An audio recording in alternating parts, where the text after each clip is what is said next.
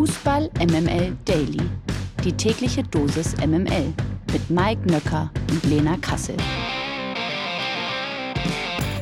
Hallöchen alle miteinander. Fußball MML Daily ist auch in dieser Woche wieder da. Es ist Montag, der 27. Februar und ich begrüße euch da draußen natürlich und ich begrüße Sie da drüben in Berlin natürlich auch. Guten Morgen, Lena Kassel. Guten Morgen, Mike Nöcker. Na, wie war dein Wochenende? Na? Verraucht. ja, die Frage ist, ob du eine Bomberjacke von den Rostock-Fans abstauben konntest. Fliegt da was rüber? Nee, da äh, flog einiges rüber. Unter anderem ja auch ähm, die sanitären Anlagen aus dem Toilettenbereich in der Nordkurve, die unter anderem, was nicht so lustig ist, einen Ordner ja. getroffen haben, der darauf ins Krankenhaus musste. Ähm, also da flog eine ganze Menge, aber grundsätzlich ähm, flog relativ wenig Hirn. Geht ja auch nicht. Und wir fliegen jetzt mal rein in die Analyse des 22. Spieltags. 100% Lena. Guten Morgen, Mike, und Happy Monday. Präsentiert von Lena Kassel. Ja, dann fangen wir mal an mit Mainz gegen Gladbach. 4 zu 0. Das heißt, die Mainzer haben jetzt vier ihrer letzten fünf Spiele gewonnen, springen auf Platz acht, sind, glaube ich, Dritter der Rückrundentabelle und schielen ein bisschen auf Europa. Die Gladbacher hingegen bleiben weiter ohne Konstanz. Seit März 22 warten sie jetzt schon auf zwei Ligasiege in Serie. Glück im Unglück. Gladbachs neuer Schnapper, so äh, nennt man offensichtlich äh, hier die Gen Z, den Torwart. Äh, Jonas Omlin, der musste mit Verdacht auf eine schwerwiegende Verletzung hier ausgewechselt werden. Nun wurde überraschend diagnostiziert, dass Omlin nur eine Zerrung erlitten hat. Ein Einsatz am kommenden Wochenende gegen Freiburg ist trotzdem fraglich. So, also, aber äh, Gladbach doing Gladbach Things, aber vor allen Dingen Mainz doing Mainz Things.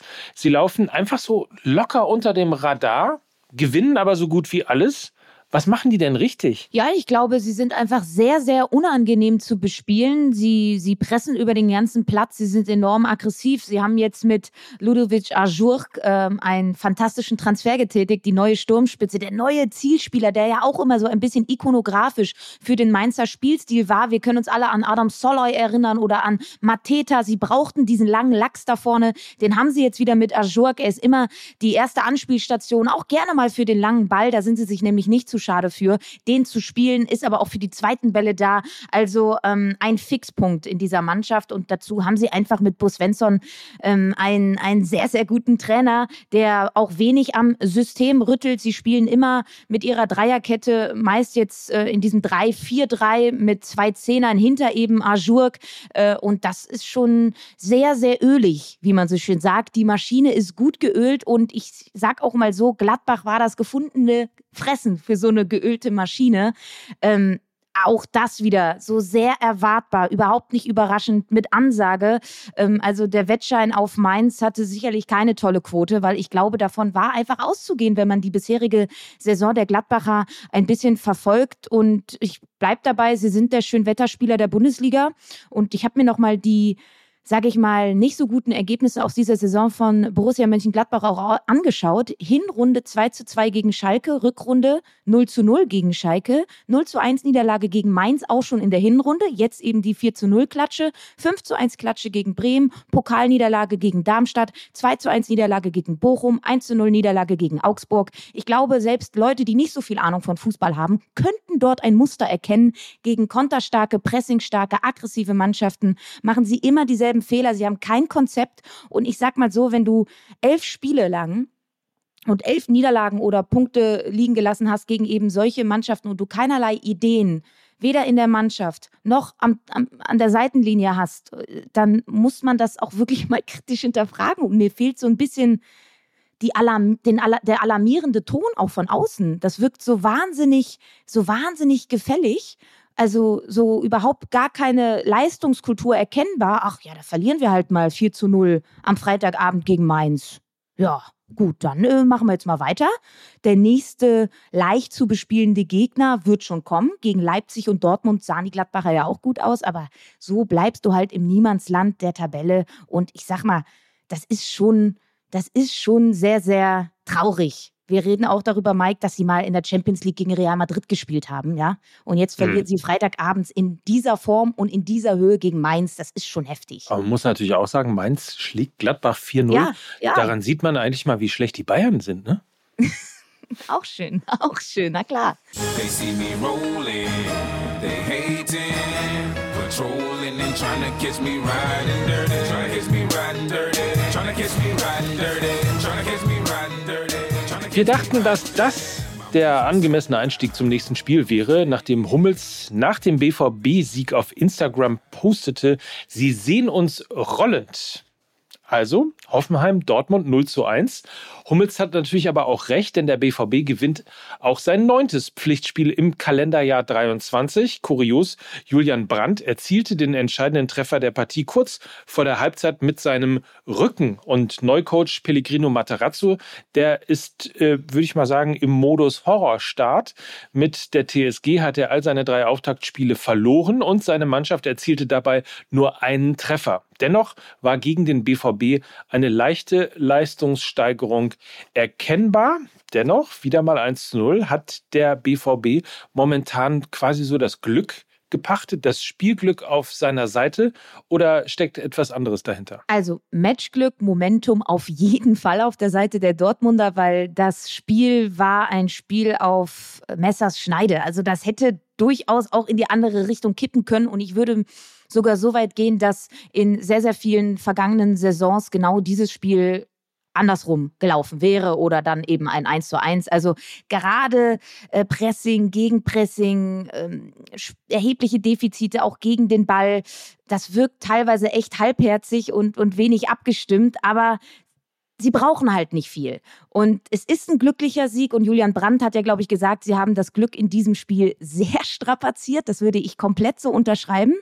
Und ähm, eigentlich war es auch von den Chancen her ein unentschieden Spiel. Ähm, aber es ist eben dann auch, und das gehört zu der Geschichte in dieser Saison von Borussia Dortmund, ein enges Spiel, was wieder zu null auch gewonnen wurde. Ganz spannend. Das Hinspiel hat der BVB ja auch schon knapp mit 1 zu 0 gewonnen. Und ich habe mir die Mühe mal gemacht, in, in die vergangene Saison hineinzuschauen. Da gewann der BVB die beiden Partien gegen Hoffenheim knapp mit 3 zu 2. Also, und dann kommen wir nämlich zum weiteren Faktor in dieser Saison. Viel, viel weniger Gegentore. Der BVB hat nicht mehr Punkte als zum vergleichbaren Zeitpunkt der vergangenen Saison. Es sind 46, genauso wie vergangene Saison nach 22 Spieltagen. Aber sie kassieren viel, viel weniger Gegentore. Letzte Saison waren es zu diesem Zeitpunkt 36, jetzt sind es nur noch 27. Das ist die drittbeste Defensive der Liga und wir reden hier über Borussia Dortmund. Punkt zwei, wieso sie momentan so gehypt werden und wo, warum sie da stehen, wo sie stehen. Natürlich auch, weil der FC Bayern einfach viel, viel weniger Punkte auf dem Konto hat. Deshalb ist es eben so spannend Prozent, aber bleiben wir bei den geringen Gegentoren vom BVB. Das hat natürlich allen voran mit einem überragenden Gregor Kobel zu tun. Ja, gegen Hoffenheim stand er auch wieder im Zentrum und hat ähm, diese drei Punkte festgehalten. Ich glaube, das ist der Königstransfer der letzten drei bis fünf Jahre. Er ist ein riesiger Faktor, wieso wir so über den BVB reden und nicht anders, weil qua Spielanlage könnten wir auch ganz anders über den BVB reden. Und ähm, das ist ein riesiger Faktor. Und unser geschätzter Hörer CT8 hat uns vollkommen zu Recht darauf hingewiesen, dass die nächsten Wochen beim BVB richtungsweisend für die deutsche Meisterschaft sein werden. Am Freitag geht es jetzt gegen Leipzig zu Hause, dann auswärts auf Schalke, Bayern auswärts und Union dann nochmal zu Hause. Also ein Programm, was es in sich hat. Und die Prognose von CT8 kommt der BVB da mit 10 bis 12 Punkten raus und zwar ohne Niederlage gegen die Bayern stehen die Titelchancen hoch. Heilige Maria, hab ich Bock auf die nächsten Wochen. Da geht's richtig ab. Auch wenn du es jetzt so sagst, hast du mich ganz schön, hast mich getriggert jetzt. Ja, das war mein Ziel. Bremen gegen Bochum 3 zu 0. Werder hat damit die magische 30-Punkte-Marke geknackt und wird, würde ich mal sagen, relativ sorgenfrei sich dem Saisonendspurt entgegensehen. Füllkrug trifft mal wieder. Er ist damit Top-Torjäger, steht jetzt bei 14 Saisontoren und hat zwei mehr als Grifo und Nkunku. Der VfL hat seine letzten drei Ligaspiele allesamt verloren und dabei kein einziges Tor erzielt, steht jetzt wieder zudem auf einem direkten Abstiegsplatz. Bochum wirkte bei den zuletzt schwachen Bremern nahezu chancenlos. Ist der VfL muss man so hart sagen, Bundesliga tauglich gerade? Ja, schwierig. Also zur Wahrheit gehört natürlich auch, dass beim Spiel jetzt gegen Bremen zwei ganz, ganz wichtige Männer gefehlt haben. Kapitän Anthony Lucia war nicht mit dabei, Zoller nicht mit dabei. Da sind dann einfach zwei sehr, sehr wichtige Köpfe innerhalb der Mannschaft weggebrochen und die kannst du dann ähm, auch nicht auffangen in so einem Kader. Ähm, wenn die Bochumer auch allen voran nur was zu Hause holen und das tun sie bisher ja nur, dann wird es unterm Strich halt eng, um in der Liga zu bleiben. Und ich befürchte, sie stehen aktuell auch leistungstechnisch gerecht da unten drin. Und das hat auch dieses Spiel offenbart. Ich meine, du hast es ja angesprochen, es war wirklich ein Leistungsklassenunterschied fast schon. Äh, Bremen hat ganz, ganz, äh, ganz, ganz erfrischenden Ballbesitzfußball gespielt, sehr viel Tempo gehabt. Sie waren in jeder Situation eher dran, näher dran, intensiver dran und ähm, ja, mit diesem deutlichen Sieg haben sie sich halt endgültig aus den unteren Regionen verabschiedet. Ähm, es gab über die gesamte Saison nicht wirklich eine handfeste Negativspirale bei Bremen und das ist dann eben auch das komplett Konträre zum VfL Bochum. Ähm, Bremen hat jeden, jeden Rückschlag relativ gut weggesteckt. Ich meine, wir können uns auch an dieses 7 zu 1 erinnern, ähm, die Klatsche gegen Köln. Das haben sie echt gut verkraftet. Das zeigt aber auch, wie gesund diese Mannschaft ist. Und ich glaube, wir haben jetzt beim Spiel gegen Bochum auch gesehen, wieso Werder Bremen in die Bundesliga gehört und wieso es der VfL Bochum in der Bundesliga extrem schwer hat. Also es war ein Schlüsselspiel und es war allen voran ein Schlüsselsieg für, für die Bremer und eventuell eine Schlüsselniederlage für den VfL Bochum, der damit auf einen direkten Abstiegsplatz steht. RB Leipzig gegen Eintracht Frankfurt. 2 zu 1, das sind zwei verschiedene Halbzeiten gewesen. Frankfurt verpennt die erste Hälfte komplett. Werner und Forsberg bringen RB schnell in Front. Frankfurt dominiert aber Halbzeit 2, schafft aber nur noch den Anschluss.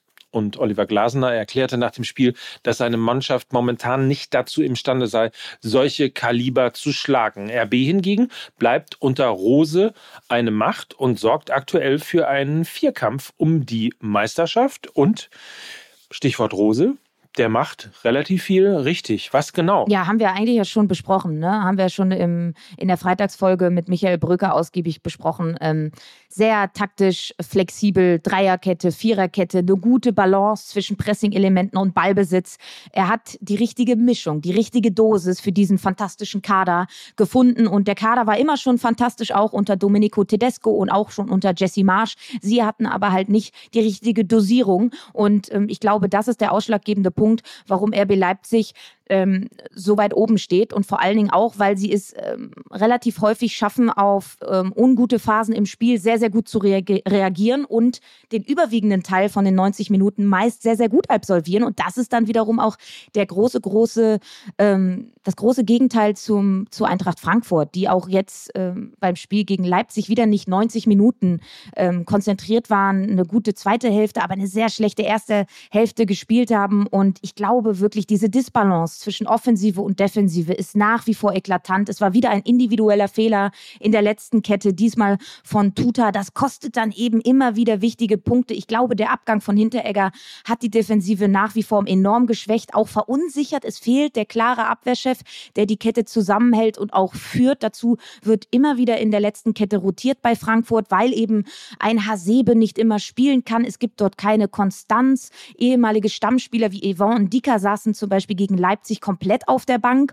Offensichtlich, weil er nicht mehr so viel Bock hat. Auch da kommen ja Wechselgerüchte äh, ins Spiel. Und da kommen wir dann eben auch zu einem weiteren Punkt. Man hat ein bisschen das Gefühl bei der Eintracht, dass gerade die Spieler, die im Sommer wechseln sollen, also Ndika, Kamada, Lindström, So, nicht mehr ganz auf dem Platz sind, im Formtief hängen, vielleicht den Kopf schon woanders haben. Und ich glaube, da kommt eine Gemengelage zusammen, die im Worst Case der Eintracht erneut den Champions League Platz kosten kann. Übrigens, Sportbild hatte zuerst berichtet, RB Leipzig verstärkt sich quasi mit einem Schalker, nämlich mit Rufen Schröder. Schröder legte ja bereits gegen Ende des vergangenen Jahres sein Amt als Sportdirektor auf Schalke nieder.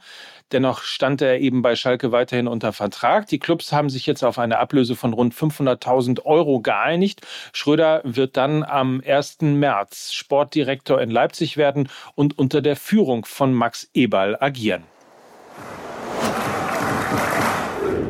Schalke gegen Stuttgart 2 zu 1. Im Keller brennt noch Licht. Das schrie Sky-Kommentator Wolf Fuß nach der Schalker Führung durch Dominik Drexler. Es war der erste Ligatreffer seit über 400 Minuten und seit Ende Januar. Die Hoffnung ist also zurück auf Schalke und äh, deswegen bleibt Schalke auch in der Rückrunde ungeschlagen, muss man ja auch nochmal sagen. Bislang gab es immer nur 0 zu 0, diesmal also ein Dreier und das rettende Ufer ist nur noch drei Punkte entfernt. Ähnlich wie bei Hoffenheim zeigt auch der Trainerwechsel beim VfB noch keine richtige Wirkung. Labadia hat nur eines seiner ersten sieben Spiele mit dem VfB gewonnen. Jetzt geht es gegen Bayern, Frankfurt, Wolfsburg und Union. Was fehlte dem VfB? Leidenschaft? In der zweiten waren sie ja durchaus ähm, ja fast dran, würde ich sagen, aber die erste haben sie eben komplett verschlafen. Und die Schalker, die wissen, wie man im Abstiegskampf zu spielen hat, oder? Ja, aber das Spannende ist ja, dass Schalke überhaupt nicht ähm, irgendwie so Abstiegskampf-like gespielt hat. Also ich fand, sie waren total erfrischend in der ersten Halbzeit, haben ein extrem gutes Flügelspiel gespielt, weil sie eben auch die Schwachstellen der Stuttgarter sehr, sehr gut erkannt haben. Auf der rechten Seite der Stuttgarter spielt nach wie vor ein Innenverteidiger mit Waldemar Anton. Im 1 gegen 1 hat er nicht das nötige Tempo, nicht den Zugriff. So ist über diese Seite das 1 zu 0 der Schalke entstanden. Auf der anderen Außenverteidigerposition bei Stuttgart spielt Borna Sosa, der seine Stärken in der Offensive besitzt, nicht in der Defensive. Über diesen Flügel ist dann das Schalker 2 zu 0 entstanden, als Sosa keinen Zugriff gegen Salazar bekam und der auf Bülter spielen konnte. Ähm, das ist gerade in der ersten Halbzeit eben komplett aufgegangen. Und das war ja auch so ein bisschen ähm, das Risiko und der Mut, den ich mir so gewünscht habe von Reis, ähm, dass, äh, dass, dass er sich einfach mehr traut und seiner Mannschaft mehr zutraut. Und das hat er dann auch mit der Startaufstellung gemacht. Rechter Verteidiger war der junge Aydin. Und ich glaube, dieses System 4-2-3-1 kam dem Flügelspiel total zugute. Und es war ein Sechs-Punkte-Spiel, das haben die Schalker jetzt für sich entschieden. Nächste Woche wartet der VfL Bochum und ich glaube ganz ehrlich, wenn sie da auch so auftreten, dann werden sie weiterhin belohnt werden, weil die Defensive ist jetzt stabil. Jetzt fangen sie an, die Tore zu schießen und dann weiß ich, dann weiß ich nicht, warum sie nicht ähm, diesen Abstiegskampf jetzt mit Bravour meistern könnten. Sie haben wesentlich mehr Argumente auf ihrer Seite, wie zum Beispiel der VfB Stuttgart momentan. Ich bleibe nach wie vor dabei. Ich glaube, sie sind in diesem Jahr fällig. Die Verletzung von Cero Girassi, der Faust fand ja eigentlich der Knipser, der Finisher, der fehlt ihnen verletzt. Ähm, sie haben nicht wirklich Führungsstärke in keiner Achse. Sie haben keine Robustheit. Das sind all, all Parameter, die natürlich im Abstiegskampf wichtig sind. Das Momentum von Bruno Labbadia ist auch verflogen. Du hast es, du hast es angesprochen, nur ein Sieg in sieben Spielen und ja, da, du hast mich, glaube ich, schon mal vor ein paar Wochen gefragt, was Hoffnung macht. Ne? Ich, vielleicht sage ich nochmal Borna Sosa, aber nur offensiv. und dann haben wir eins noch. Naja, es ist, was soll ich sagen? Es ist halt, wie es immer ist. Ne? Wenn Bayern zum Topspiel ruft, gewinnt Bayern. So einfach ist eigentlich Fußball. Ja, ich habe gesagt, Union Berlin doing Dortmund things. Topspiel bei den Bayern und du kriegst 3-0 auf den Sack. So ist es. Das ja? äh, ist nämlich dann auch äh, ein Statement Richtung Rest der Liga. Nach zuletzt nur zwei Siegen aus sechs Ligaspielen bekam der Tabellendritte aus Köpenick ordentlich auf den Deckel. Nagelsmann ließ Gnabry und Sané vorerst wieder mal auf der Bank Platz nehmen. Manet feierte im zweiten Abschnitt sein Comeback und man muss auch sagen, die Unioner wirkten nach dem Eurofight gegen Ajax am vergangenen Donnerstag gestern in der Allianz Arena etwas schläfrig. Die strukturellen und robusten Stärken der Unioner waren, ich würde mal sagen, eigentlich gar nicht zu sehen. Und tja, wir sind wieder an dem Punkt. Die Bayern haben der Liga mal wieder gezeigt, dass sie eine Klasse besser sind als der Rest.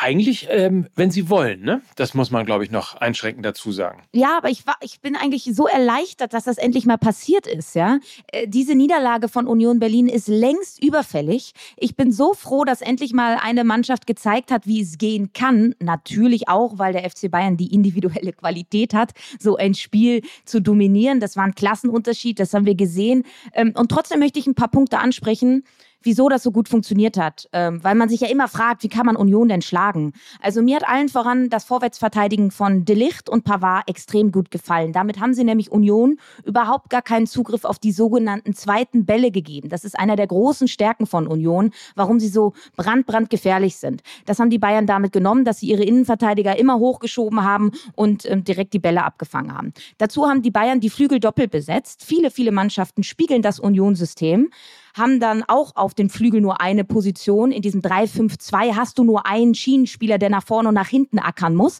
Bayern hat es nicht gemacht. Bayern hat im 4-2-3-1 gespielt, hatte eine klare Flügelspieler, einen klaren Außenverteidiger und hatte damit die Flügel einfach immer doppelt besetzt. Und ähm, sie waren dementsprechend auch viel, viel wendiger im 1 gegen 1, äh, viel dynamischer und, und haben es einfach auf die Flügel die ganze Zeit gelenkt, weil das Zentrum bei Union immer dicht ist. Deshalb kannst du sie eben allen voran über die Flügel schlagen. Die Flügelposition ja gerade bei Bayern München das Prunkstück, Kingsley Coman äh, in einer fantastischen Verfassung. Und durch den Fokus auf den Flügel haben die Bayern auch die Umschaltgefahr von Union minimiert. Es ist immer gefährlicher gegen konterstarke Mannschaften, den Ball im Zentrum als auf dem Flügel zu verlieren. Warum? Weil im Zentrum eben der kürzeste Weg zum Tor ist.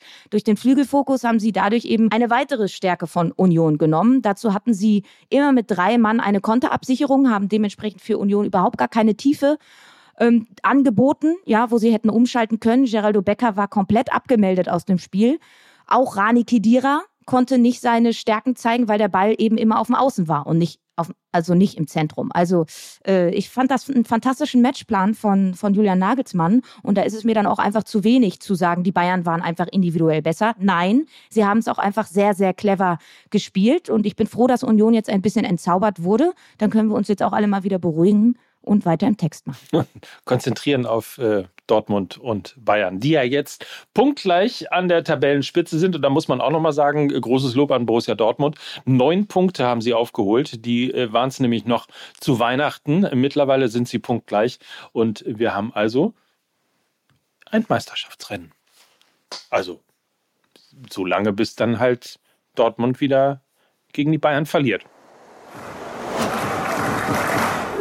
Kommen wir noch kurz zu den restlichen Ergebnissen des 22. Spieltags. Die Hertha schlägt Augsburg mit 2 zu 0 und kann erst einmal aufatmen. Der 1. FC Köln verliert trotz Riesenchorio vor dem Spiel zum 75. Geburtstag des Vereins mit 2 zu 0 gegen Wolfsburg. Und dann hatten wir ja noch Freiburg gegen Leverkusen auf dem Zettel. Die beiden trennten sich 1 zu 1. In der zweiten sieht man besser. Auch in der zweiten Liga geht es so langsam in die entscheidende Phase. Am Samstagabend traf der Tabellenführer aus Darmstadt auf den Hamburger Sportverein, der aktuell auf Tabellenplatz 2 rangiert. Beide Teams trennten sich mit einem leistungsgerechten Unentschieden und unterstreichen ihre Ansprüche, im kommenden Jahr Bundesliga-Fußball spielen zu wollen. Außerdem gewannen die Heidenheimer mit 1 zu 0 bei Arminia Bielefeld und springen damit vorerst auf den Relegationsplatz. Die Absteiger aus Bielefeld rutschen damit sogar auf Platz 16 ab. St. Pauli konnte sich zudem im Hochrisikospiel gegen Hansa Rostock durchsetzen. Mike, du warst natürlich wieder da. Wie lief's denn gegen die Bomberjacken? oh Mann, oh Mann. Also äh, das war wirklich ich, ich, was soll ich sagen? Ich erzähle immer das Gleiche, wenn ähm, der FC St. Pauli gegen Hansa Rostock spielt. Also das Spiel war, ich würde mal sagen, ähm, ähnlich wie Dortmund. Ähm, Rostock hatte viele gute Chancen, aber der Kobel bei äh, St. Pauli heißt äh, Vassil und ähm, dementsprechend wurde da das ein oder andere an hundertprozentiger Chance gehalten. Aber ansonsten hatte eigentlich äh, St. Pauli die ganze Zeit das Spiel im Griff. Und eigentlich ähm, hat man sowieso mehr darauf geachtet, was auf den Rängen passiert äh, ist mit äh, wirklich Pyro, die ich ich glaube, der eine oder andere weiß, dass ich gar nicht so ein Pyro-Gegner äh, bin, aber wenn es dann eben, wenn es Raketen sind, die in die Gästeblöcke oder in andere Blöcke geschossen werden, dann ist es einfach sehr, sehr hohl und ähm, so war es dann eben äh, relativ heftig. Es gab eine schöne Szene am Anfang vor dem Spiel. Ich habe ja erzählt, alle, du hast gerade auch gesagt, die Bomberjacken, äh, alle Rostock-Fans kamen in Bomberjacken nach äh, Hamburg und ähm, es gab eine wahnsinnig schöne Reaktion des Vereins darauf. Äh, man hat nämlich, normalerweise wird immer das Vereinslied gespielt des jeweiligen Gegners. Diesmal wurde Bomberjäckchen, ein kleines Bomberjäckchen gespielt. Vielleicht können wir da ganz kurz mal reinhören. Ein kleines Bomberjäckchen, ja so ein Bomberjäckchen Ein kleines Bomberjäckchen, das sieht gut aus. Ein kleines Bomberjäckchen, ja so ein Bomberjäckchen. Ein kleines Bomberjäckchen, So, das ist ähm, halt St. Paulisch. So äh, reagiert man halt eben auf. Was ist das eigentlich, Lena? Dumpfheit? Irgendwie sowas in der Art, oder? Ja, würde ich unterstreichen. Weiber, immer Weiber. Faustdicke Überraschung in der französischen Nationalmannschaft der Frauen. Wendy Renard, die Kapitänin der Französinnen, gab ihren Rücktritt aus der Nationalmannschaft bekannt. In ihrem Statement erklärte sie, dass sie das derzeitige System nicht weiter unterstützen könne. Zwar wurde Nationaltrainer Corinne Diacre in Renards Statement nicht erwähnt, doch das Verhältnis der beiden gilt als vorbelastet. Nur kurz nach der Verkündung von Renard gaben auch die Stürmerinnen Diani und Katoto ihren Rücktritt aus der Nationalmannschaft bekannt. Die Rücktritte dieser Größenordnung nur fünf Monate vor dem Start der Weltmeisterschaft dürften der französischen Nationalmannschaft große Probleme bereiten. Ähm, Lena, was bedeutet das für den französischen Fußball der Frauen? Ja, also für alle, die die Tragweite da nicht verstehen, also das wäre in etwa so, als würde äh, Josua Kimmich plötzlich aus der Nationalmannschaft zurücktreten und mit ihm Kai Havertz und Leo, Leon Goretzka gleich mit. Also das sind drei absolute Leistungsträgerinnen gewesen in der französischen Nationalmannschaft der Frauen und es ist einfach ein alarmierendes Signal. Äh, ich kann mich daran erinnern, dass im September vergangenen Jahres ja auch schon ähm, es ein Hickhack um ein paar Spanierinnen gab, die zurücktreten wollten aufgrund des Trainers oder sie wollten mit ihrem Rücktritt erzwingen, dass der Trainer geht, weil er zu sehr in ihr Privatleben eingegriffen habe. Auch jetzt äh, spürt man so ein bisschen, dass es eigentlich äh, eine, eine, ja, wie soll ich sagen, ein zerrissenes Tischtuch zwischen der Trainerin und den Spielerinnen ist und es ist eine ungute Entwicklung im Frauenfußball. Es kommt jetzt irgendwie häufiger vor und dass dann so drei Weltklasse-Spielerinnen aus der Mannschaft zurücktreten, dass man da nicht irgendwie vorher eine andere Lösung finden kann und dass das so öffentlichkeitswirksam dann auch passiert. Sehr, sehr erschreckend und ähm, wirklich verheerend. Also das ist eine riesige Schwächung für die französische Nationalmannschaft, aber auch eine, eine, eine große Schwächung für den Frauenfußball generell. Also solche Meldungen. MML International. Am gestrigen Nachmittag stand auf der Insel noch ein großes London Derby auf dem Plan. Tottenham Hotspur traf auf den FC Chelsea. Durch Tore von Oliver Skip und Harry Kane setzten sich die Spurs souverän mit 2 zu 0 gegen die Blues durch. Der FC Chelsea bleibt damit auch im sechsten Spiel in Serie sieglos und rutscht in der Liga auf Platz 10 ab. Damit wird eine Teilnahme an den europäischen Wettbewerben in der kommenden Saison für die Blues immer unwahrscheinlicher. Und auch der Trainerposten von Graham Potter gerät immer mehr ins Wanken.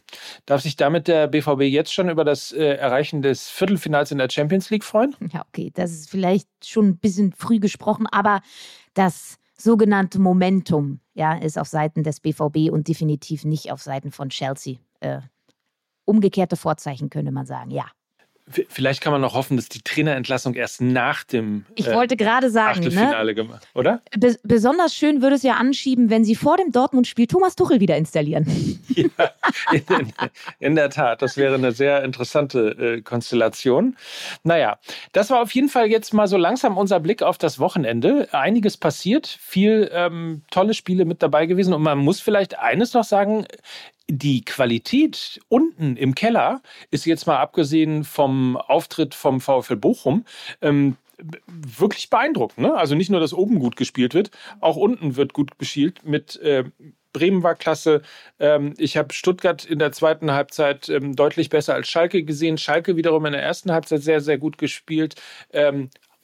Selbst Hoffenheim hat eine sehr, sehr gute zweite Halbzeit gegen Borussia Dortmund gespielt. Also da können wir uns auf einen spannenden Abstiegskampf freuen. Es macht Spaß. Oben ist es spannend, unten ist es spannend und wir freuen uns natürlich auf die weiteren Tage. Wir werden dranbleiben, was noch also passiert. Ich glaube, es ist keine englische Woche. Das heißt, wir haben auch mal vielleicht ein bisschen Platz für das ein oder andere Thema und darüber freuen wir uns sehr und entsenden euch in eine hoffentlich sehr, sehr gute Woche für euch. Und das waren Lena Kassel.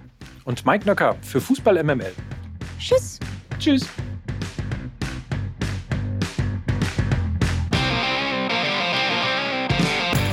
Dieser Podcast wird produziert von Podstars bei OMR.